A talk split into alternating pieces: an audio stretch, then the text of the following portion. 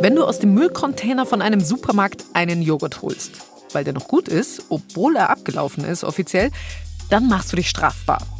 Völlig legal ist es aber, noch gute Lebensmittel wegzuschmeißen. Und es passiert oft, sehr oft. Jeden Tag landen ja tonnenweise Lebensmittel im Müll in Deutschland, obwohl sie eigentlich noch perfekt essbar wären. Lebensmittelverschwendung ist ein Riesenproblem und vor allem auch ein Thema für den Klimaschutz. Dabei gibt es wirklich richtig viele Projekte und Ideen, mit denen es so viel besser funktioniert. Wie jede Woche haben wir für euch drei Vorschläge ausgewählt, die uns am meisten beeindruckt haben. Wir waren in einem Restaurant, das nur mit Lebensmitteln kocht, die sonst im Müll gelandet wären. Wir reden über künstliche Intelligenz, die dafür sorgen soll, dass nur so viel Essen produziert wird, wie später auch gegessen wird. Also rückblickend absoluter Spaghetti-Code, aber selbst der hat schon enormes Potenzial gezeigt. Und Promi-Faktor? Wir sprechen mit dem früheren Sternekoch und Fernsehkoch Christian Rach. Der engagiert sich nämlich seit Jahren gegen Lebensmittelverschwendung und hat einiges dazu zu sagen, wie wir alle weniger wegschmeißen könnten. Dreimal besser. Ich bin Birgit Frank. Schön, dass ihr dabei seid. Hallo Birgit. Hallo. Es tut mir leid. Alles gut, alles gut. Kann ich dir was tragen helfen? Nein, alles gut. Was machen wir mit Lebensmitteln, die keiner mehr braucht? In einem Projekt in München wird damit gekocht. Seit inzwischen schon einem halben Jahr.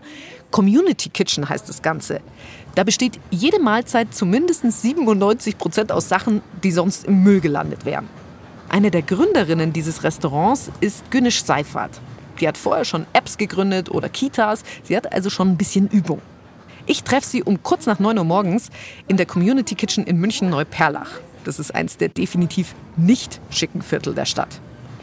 Als Günisch ein paar Minuten später kommt, ist ihr Kofferraum voller Kartons mit Milch, mit Quark, Joghurt, Butter. Die hat sie gerade alle von einem Supermarkt gespendet bekommen.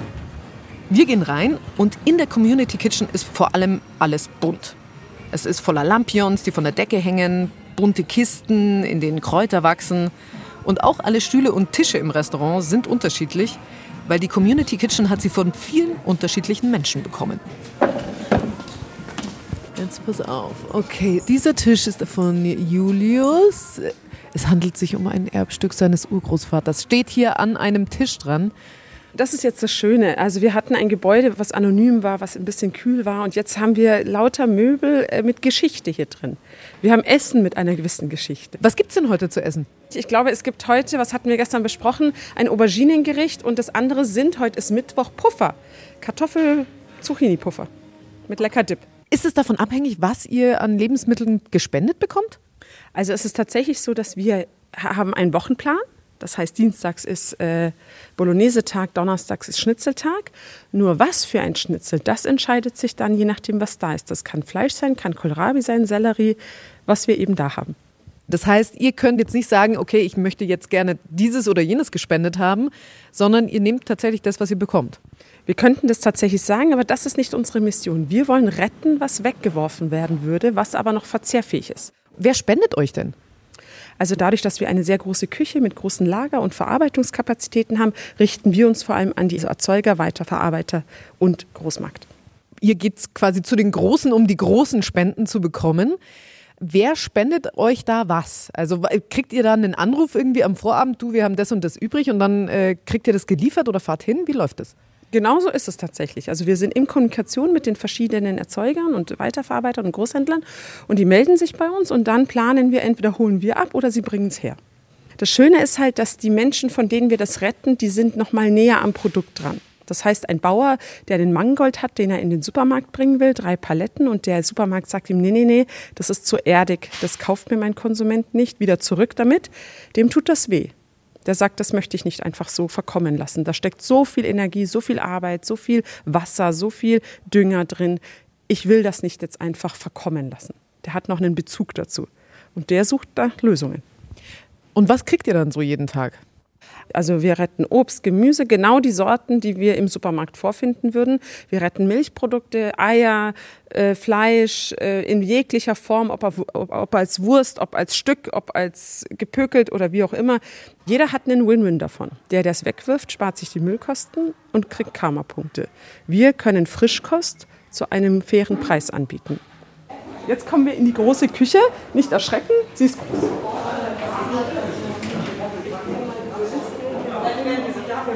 Wir haben einmal diese große Produktionsküche und wir haben die kleine Küche. Das war anscheinend ehemals eine Vorstandsküche. Das ist jetzt so unsere Küche für Mittagstisch und Catering. Ach, das war einfach eine Küche von einem Unternehmen, eine Kantine. Genau, da wurde hier Essen gemacht und das nutzen wir jetzt, diese ganze Infrastruktur, um diese Mengen zu machen. Ja, Menge ist gut. Hier stehen palettenweise, was sehe ich denn hier? Unten Semmeln, äh, Semmeln, Semmeln, Semmeln. Ganz oben sind Pilze, drunter Blumenkohl. Also hier wird gerade alles Mögliche angeliefert. Und deswegen müssen hier ganz viele Leute schon stehen und schnibbeln. Genau, also überall wird geschnibbelt, weil wir mit diesen ursprünglichen Lebensmitteln zu tun haben. Und wann geht es dann los hier mit Mittagessen? 11.30 Uhr geht das Mittagessen dann raus nach vorne und dann haben wir so bis 14.30 15 Uhr Mittagessen. Aber ich denke mir, weißt du, wenn das so gut funktioniert, warum machen das nicht mehr Leute? Tatsächlich war das auch meine Frage ans KVR an unser ans Hygieneamt, dass ich gesagt habe, wieso machen das nicht mehr, wenn da es doch erlaubt ist, MHD abgelaufenes zu verkaufen. Also Mindesthaltbarkeitsdatums abgelaufenes Zeug. Und da meinte er, weiß er auch nicht. Aber ist es tatsächlich so, wir können das machen, weil wir eine große Küche mit großen Lagerkapazitäten haben. Ich hatte das Gastro-Konzept ja vor mittlerweile fünf, sechs Jahren entwickelt. Ich hatte mir Gastroflächen angesehen, aber das ist häufig hochoptimiert auf den Gastraum, aber nicht auf die Küche. Das heißt aber, wenn wir jetzt zum Beispiel zwei Paletten, drei Paletten Mangold retten, dann brauche ich diese Kühlkapazität für diesen Mangold. Das hast du nicht in jeder Küche, weil dann hast du halt nichts anderes mehr als Mangold. Hier können wir das tun. Also es muss die Infrastruktur schon zum Lebensmittelretten passen. Deswegen, das verstehen wir total. Kriegst du denn viele Anrufe inzwischen, dass die Leute dich fragen, hey, sag mal, wie funktioniert das genau? Ich würde das auch gerne machen. Das kriegen wir tatsächlich und wir wünschen uns das auch. Also wir sind da total offen, weil es uns ja darum geht, die Lebensmittelverschwendung zu reduzieren. Es ist schön, wenn ich ein Projekt mache, aber das endet irgendwo, wo meine Zeit auch endet. Aber noch genialer ist es, wenn Menschen uns kopieren und wir dadurch diesen Impact generieren, gemeinsam. Das ist die Idee dahinter. Du hast vorher gesagt, du bist auch Unternehmerin. Also wie schwierig ist es denn unternehmerisch, äh, sowas zu betreiben wie das, was ihr hier habt?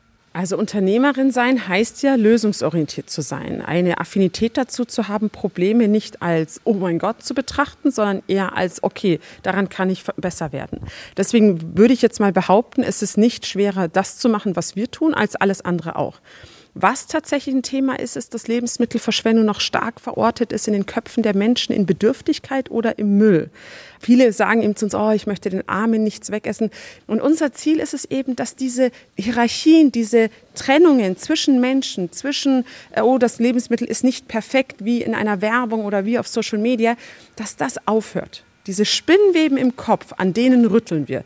Das ist nicht für Bedürftige, das ist für alle. Die Community Kitchen soll übrigens kein Vorzeigeprojekt bleiben, es soll größer werden. Günnisch Seifert und ihr Team planen gerade aus der Community Kitchen ein Franchise zu machen. Nächstes Jahr schon könnten Ableger aufmachen in anderen Städten in Deutschland.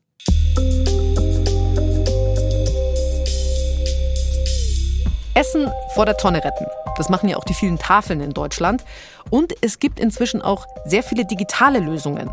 Apps wie Too Good To Go, da können Supermärkte und Restaurants nicht verkaufte Sachen anbieten, damit wir alle weniger verschwenden. Oder analog gibt es ja auch viele Bäckereien, die ihre Sachen von gestern günstiger verkaufen. Und überhaupt Bäckereien. Also so Brote, Brezen, Semmeln, das hält sich ja alles nicht so lange. Deswegen wird da ganz, ganz viel weggeschmissen. Unsere Hörerin Angelika, die hat uns auch an dreimalbesser.br.de geschrieben, dass die Bäckereien ja ein großer Punkt sind in Sachen Lebensmittelverschwendung. Sie wollte mehr dazu hören, also Angelika, bitteschön. Wir haben einen Vorschlag. Was wäre nämlich, wenn der Bäcker genauer wüsste, wie viel Brot wann gebraucht wird? Da müsste schon der Bauer weniger ernten, die Bäckerin weniger backen, der Lastwagen weniger transportieren und so weiter und so weiter. Es wäre gut für alle. Und genau da setzt Franz Säubert an mit seinen Kollegen. Die haben sich an der Uni in Würzburg kennengelernt und dann mit ihrem Startup eine Plattform entwickelt, speziell für Bäckereien. Die heißt Bäcker AI, also AI für Artificial Intelligence, weil ihre künstliche Intelligenz soll dafür sorgen, dass weniger Brezen und Brot weggeschmissen werden. Durch A, gute Planung. Wie viel nämlich tatsächlich weggeschmissen wird, das hat Franz Säubert selbst direkt mitgekriegt. Er ist nämlich praktisch im Supermarkt aufgewachsen. Sein Vater hatte einen kleinen Lebensmittelmarkt. Egal, ob es jetzt ein kleiner Supermarkt ist, wie der von meinem Vater, in dem ich aufgewachsen bin, oder ob es ein riesengroßer Supermarkt oder ein Discounter ist. Am Ende des Tages ist äh, eine gute Bestellung wahnsinnig schwer und häufig mehr Glück äh, als geplant. Musstet ihr dann immer die alten Backwaren aufessen? Früher bei euch im Supermarkt? Äh, wurde mit Vorliebe quasi dann nochmal verwendet, aber das war natürlich viel zu viel, um es jetzt hier alles abends zu essen. Ich sag mal so, es gibt verschiedene Schwierigkeitsstufen bei der Bestellung. So, das Einfache ist immer die Zahnpasta. Da kannst du eigentlich nicht falsch bestellen, da musst du nur gucken, dass die nie ausgeht. Die hält aber im Zweifel fünf Jahre. Ob du die heute, morgen oder in drei Wochen verkaufst, egal. Ähm, frische und ultrafrische Produkte, wie insbesondere Backwaren, musst du eben sehr, sehr genau bestellen. Und äh, da tut eine falsche Bestellung auch dementsprechend weh, weil das Brötchen, was heute Nacht produziert wird, das muss heute verkauft werden. Morgen kauft kein Kunde ein altes Brötchen und der Kunde, der heute kein Brötchen mehr kaufen kann, weil es ausverkauft ist, der kauft morgen keine zwei. Aber dann machen wir nochmal Butter bei die Fische. Also ihr äh, sagt, es werden Millionen von Tonnen Lebensmittel weggeworfen jeden Tag. Wir können das besser machen mit Hilfe unserer KI. Wie funktioniert die? Im Grunde genommen ist KI äh, ein tolles Wort für Mustererkennung. Also KI-Algorithmen und Verfahren versetzen den Computer in die Lage, Muster in großen und im Zweifel unstrukturierten Datenmengen zu erkennen. Bei Menschen würde man sagen, der hat Erfahrung. Wenn die Bäckerei-Fachverkäuferin ähm, ihre Bestellung macht, wenn die schon 20 Jahre im Betrieb ist, macht die auch schon in der Regel eine sehr gute Bestellung. Das Schöne an KI ist, wir können die KI einfach dann mit Unmengen an Daten, also mit Verkaufszahlen aus allen Filialen für alle Produkte über die letzten fünf, sechs Jahre füttern und lassen das im Zweifel über Nacht auf sehr potenter Hardware äh, rechnen. Und danach hat der Computer die gleiche Erfahrung, als hätte er jahrelang diese Bestellungen gemacht. Und das Tolle mhm. an der KI ist halt, ich kann ihr klare Vorgaben machen. Also ich kann klar sagen, so dieses Produkt, das soll eine höhere Warenverfügbarkeit haben, das andere Produkt kann eine niedrigere Warenverfügbarkeit haben. Ich habe ein neues Produkt, ich liste Produkte aus. Also ich kann einfach diesen ganzen Bestellprozess dadurch extrem verschlanken, weil ich den mit ein paar Klicks äh, steuern kann und nicht mehr im Zweifel 50 Leute draußen in den Filialen äh, zurufen muss. Und das heißt aber auch, äh, das ist jetzt kein Hexenwerk, was ihr da aufgelegt habt, sondern äh, das hat im Zweifelsfall dein Vater in seinem Supermarkt am Ende auch schon gekonnt. Nur halt die ersten paar Jahre hätte er sich sparen können mit eurer KI. Ja, ja und nein. Also das, das Thema ist schon, die KI, die macht nicht jeden einzelnen Tag die perfekte Bestellung. Das, das will ich gar nicht behaupten. Also auch die Glaskugel haben wir nicht erfunden. Was wir aber wirklich sehen, ähm, wenn ich dann über Zeiträume von drei, vier Wochen und länger gehe, dann sehe ich kontinuierlich eine Verbesserung im Vergleich zum Menschen. Weil du musst dir vorstellen, wenn ich als Bäckerei äh, habe ich so roundabout 50 Artikel in meiner Filiale, in jeder einzelnen Filiale mhm. liegen. Also das heißt, wenn ich äh, fünf Filialen habe, muss ich jeden Tag schon 250 Bestellentscheidungen treffen. Wenn ich zehn Filialen habe, äh, muss ich 500 Bestellentscheidungen treffen. Und wenn ich mir nur knapp 20 Sekunden für jede Entscheidung Zeit nehmen würde, bin ich schon fast drei Stunden damit beschäftigt, Bestellentscheidungen zu treffen. Und mhm. ich weiß bei diesen 300 Entscheidungen nicht mehr, ja, was war denn da letzte Woche, was war denn letzten Monat, was war letztes Jahr, wie war da nochmal das Wetter, waren da gerade Ferien? Und das ist das Tolle an KI, die kann äh, tausende Entscheidungen unter Berücksichtigung von hunderten Faktoren in unter einer Sekunde treffen.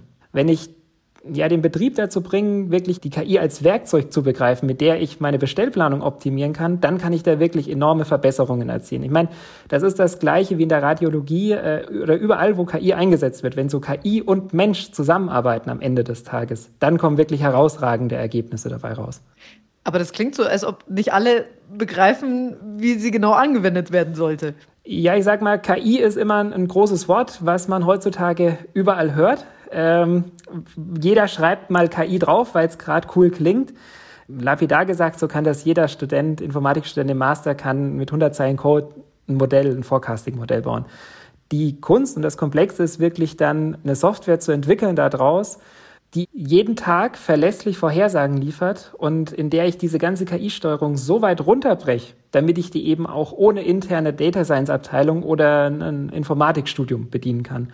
Ich werde als Benutzer da wirklich geführt. Die KI sagt auch, ey, stopp mal hier, die fünf Bestellentscheidungen von den 500. Schau dir die bitte nochmal an. Da war irgendwas komisch in den Daten. Hier ist meine Grenze. Da nochmal draufschauen, bevor irgendwas hier komisch läuft. Also wir können den Benutzer wirklich von 95, 99 Prozent dieser Bestellentscheidungen der Standardaufgaben entlasten, sodass er sich dann die Zeit nehmen kann für die wirklich komplexen Aufgaben. Äh, das okay. war wirklich eine Herausforderung. Ich glaube, die haben wir jetzt inzwischen ganz gut gemeistert und können da wirklich einen enormen Mehrwert am Ende des Tages für die Betriebe schaffen. Mehrwert, was heißt das? Also wie viel Lebensmittel sparen denn die Betriebe tatsächlich ein? Alles, was am Abend übrig bleibt, ähm, nennt der Bäcker Retoure ähm, oder Abschrift, sagt man im Handel dann dazu. Und das schaffen wir, um bis zu 30 Prozent zu reduzieren. Also das sind äh, schnell für so eine mittelständische Bäckerei mehrere Dutzend Tonnen, was man da im Jahr vor dem Altbrotcontainer retten kann. Und inzwischen ist da ja auch wirklich eine Kreislaufwirtschaft etabliert, egal ob so Vortagsläden von den Betrieben selbst sind, to go to go, Tafeln oder man macht noch Semmelbrösel oder Tierfutter aus den Produkten. Im Idealfall, und das ist das an unserer Lösung, wir setzen noch an, bevor die Ressourcen überhaupt verbraucht werden.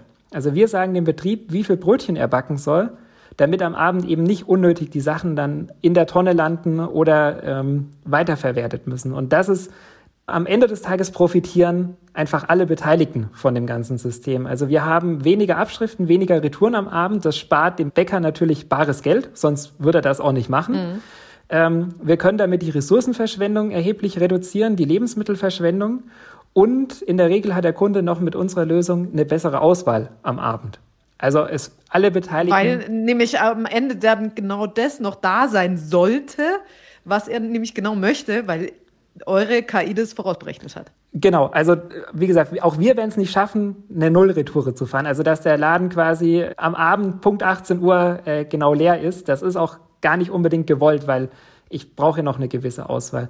Aber dass ich mhm. dann eben die Retouren über sowas wie ein helles Weizenbrötchen fahre, dass ich auch noch zu Semmelbrösel weiterverarbeiten kann und eben nicht über Schnitzelbrötchen, was ich danach einfach direkt in die Tonne schmeißen muss, das kann eben unsere KI gewährleisten und insgesamt diese Gesamtmenge, was am Abend übrig bleibt, erheblich reduzieren. Okay, verstehe. Das heißt, ihr richtet euch eher an die größeren. Wie viele Kunden sind es inzwischen? Äh, wir gehen jetzt langsam in Richtung 20 Kunden. Ich muss auch sagen, momentan ist das wirklich äh, der Vertrieb sehr einfach. Dadurch, dass die Rohstoffpreise für die Bäcker äh, explodiert sind. Also Mehl teilweise 120, 200 Prozent äh, teurer. Das gleiche mit Butter, Hefe, die ganzen Grundstoffe. Äh, über Energie brauchen wir gar nicht reden. Da sind die Betriebe froh, wenn sie überhaupt noch was bekommen. Also das tut jetzt auch einfach richtig weh, auch wenn ich als Betrieb vorher gesagt habe, so ich produziere vielleicht sehr industriell, so die Maschine läuft eh, ob dann am Abend noch mal 1000 Brötchen mehr in der Tonne landen oder nicht, das ist mir eigentlich finanziell egal. So das ist jetzt einfach nicht mehr. Aber sag mal, eure KI, die muss ja nicht nur äh, irgendwelche Brezen und Semmeln rechnen oder irgendwelche Brotgeschichten, sondern im Prinzip ist es ja auf alles anwendbar, genau. was frisch ist, ja, oder? Genau, das ist auch die Vision dahinter, wirklich ähm, in den nächsten fünf Jahren die Lebensmittelverschwendung, die aufgrund von schlechter Planung entsteht, zu halbieren. Das ist eure Vision. Das ist unsere Vision. Da sind wir auf einem guten Weg. Im Bäckerbereich sind wir schon bei 30 Prozent. Aber im Grunde genommen, die, die Technologieplattform, die funktioniert für alle schnell verderblichen äh, Lebensmittel. Also wenn man jetzt so durch den Supermarkt geht, das ist so Obst, Gemüse, Fleisch und Wurstwaren, auch dieses Riesensortiment an ultrafrischer Convenience, also von der Salatbox hin zu den Wraps und Sandwiches, äh, das ist ja alles nur sehr kurz haltbar. Und für mhm. all diese Produkte funktioniert die Technologieplattform, die wir da eben entwickelt haben. Wer sind sie eigentlich, die größten Verschwender hier in Deutschland? Es sind nicht die Supermärkte, kann ich gleich sagen. Es sind wir. Du, ich, unsere privaten Kühlschränke. Fast 60 Prozent der Lebensmittelabfälle entstehen in privaten Haushalten, sagt zumindest die offizielle Statistik. Bei mir war es zuletzt Apfelmus, eine Portion rausgetan, der ganze Rest verschimmelt im Kühlschrank. Und die Bundesregierung will die Lebensmittelabfälle jetzt halbieren bis 2030. Gerade ist eine Aktionswoche gestartet vom Bundesministerium für Ernährung und Landwirtschaft. Und da können wir sicher sein, dass wir alle wieder ganz viele gute Tipps kriegen, wie wir weniger wegschmeißen könnten. Alles schön und gut, findet der frühere Sternekoch und Fernsehkoch Christian Rach. Der engagiert sich schon seit Jahren dafür, dass weniger Essen weggeschmissen wird. Er sagt aber auch, nicht nur du und ich sollten weniger wegschmeißen, sondern da gibt es auch noch ganz andere. Wie schaut es denn bei Ihnen aus, so im privaten Kühlschrank? Was haben Sie denn da zuletzt weggeschmissen? Wir machen zu Hause sehr viel Marmelade zum Beispiel selber und ich muss mir ertappen, wenn man mal mit dem Messer das nicht richtig sauber in die Marmelade geht und dann gibt es da schon mal sehr selten, aber ab und zu ein kleiner Schimmel und dann blutet einem das Herz und dann muss das Ding weg. Ansonsten äh, gibt es nicht viel, was da im Haushalt Rach in die Mülle wandert tatsächlich, Sie planen von vorne bis hinten, was kann ich wie verwenden und da kommt auch nicht irgendwie äh, aus einer Ecke dann irgendwas nochmal hervor, was Sie vergessen haben. Ähm, ja, ich will jetzt da gar nicht zu perfekt klingen. Das heißt also, die Improvisation ist natürlich die große Kunst. Aber wenn Sie wissen, was Sie dann in der Improvisation tun können, dann ist das natürlich sehr hilfreich. Und äh, ich bin wirklich ein Anhänger, äh, auch in der Zeit von äh, Handy, Smartphones und so weiter, von einem Einkaufszettel. Und das heißt, ich gucke vorher oder wir zu Hause gucken vorher in den Kühlschrank und äh, man teilt sich mit, was ist da und man schreibt sich's auf.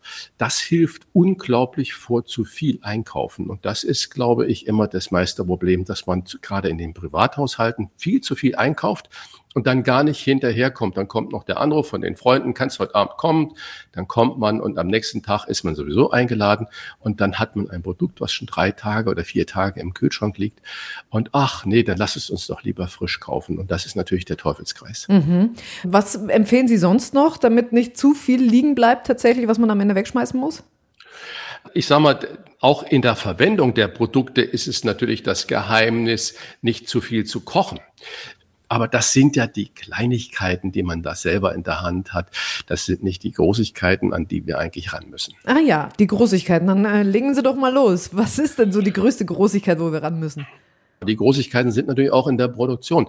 Wir versuchen immer nur dem Verbraucher, den Verbraucherinnen ein schlechtes Gefühl zu mm, geben, genau. dass man das zu Hause macht. Aber wenn ich mir zum Beispiel meine Nudelproduktion angucke, was die für einen Ausschuss produzieren und die Industriebetriebe sind bisher nicht gezwungen zu veröffentlichen, wie viel Ausschuss sie produzieren. Und da gibt es ja ganz wilde Spekulationen, was da alles in die Tonne äh, läuft.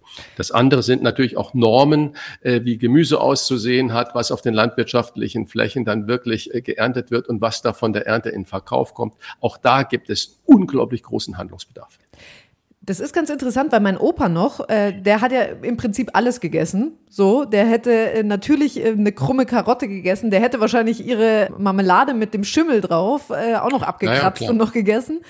Und mittlerweile sind wir so weit, dass viele von uns eben tatsächlich den Joghurt ab Mindesthaltbarkeitsdatum sofort einen Tag danach wegschmeißen. Wie konnte das ja, so schnell oder schon gehen? zwei Tage davor. Oder so. Ja, das ist natürlich die Überflussgesellschaft. Wir haben alles zu jedem Zeitpunkt in perfekter, vermeintlich perfekter Qualität vor uns und äh, die es kostete alles nicht wirklich viel Geld. Ja, es ist als Riesenproblem erkannt und äh, in der Politik ist natürlich ein unglaublicher Lobbyismus, ähm, der da passiert, wo Ansprüche gestellt werden. Lobbyismus von wem? Äh, von großen Industriefilmunternehmen, von Produzenten, die natürlich äh, gegen Verschärfung von Maßnahmen immer wieder sind. Aber es tut sich langsam was. Und dieser äh, Müllberg, dieser Lebensmittelmüllberg, der kein Müll ist, sondern noch in der Regel gut verwertbare Produkte sind. Ähm, das ist erkannt, dass wir so nicht weitermachen können. Und ich glaube, dass auch die jetzige Zeit ähm, nicht nur die Energiewende beschleunigt, sondern auch das Bewusstsein für Lebens- und Nahrungsmittel. Und ich glaube, der größte Schock ist jetzt gerade diese Inflation, dass auch die Lebensmittelpreise so in die Decke schießen. Das ist auf einer Seite natürlich für viele Familien äh, existenzbedrohend und angstmachend und auf der anderen Seite ist es vermutlich auch ein gutes Korrektiv, doch mal sparsamer mit dem ein oder anderen wirklichen Grundprodukt umzugehen. Ich sage nicht, dass das gut ist, dass wir darüber gezwungen sind, damit umzugehen aber es wird viele Leute zum Nachdenken und auch zum nachhaltigen Handeln anregen. Und ähm, das ist so schlecht und so schlimm es da uns ja allen mitgeht, das ist doch äh, eigentlich eine gute Voraussetzung.